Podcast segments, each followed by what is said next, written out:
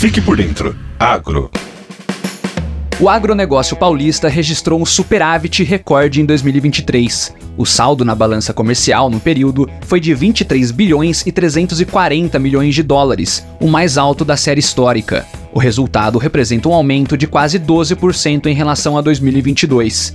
Os dados são do Instituto de Economia Agrícola, o IEA, da Agência Paulista de Tecnologia dos Agronegócios, órgão da Secretaria de Agricultura e Abastecimento do Estado foram 28 bilhões e 390 milhões de dólares exportados pelo agro de São Paulo no ano passado, mais de 9% a mais que em 2022. O setor correspondeu no período a cerca de 40% de todas as exportações do estado.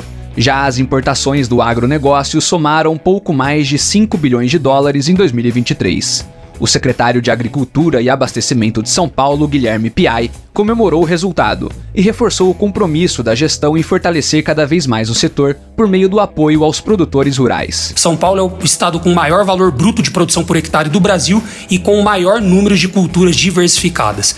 Esse ano vai ser um ano difícil, um ano de seca e nós vamos trabalhar em muitas frentes crédito, seguro rural, conectividade, irrigação, assistência técnica, nós precisamos estar cada vez mais preparados para o futuro e o agro é o futuro do Brasil e do estado de São Paulo. Entre os principais produtos vendidos para fora do país se destacam o complexo sucro-alcooleiro, como o etanol e o açúcar, além de soja, carnes, produtos florestais e o grupo de sucos.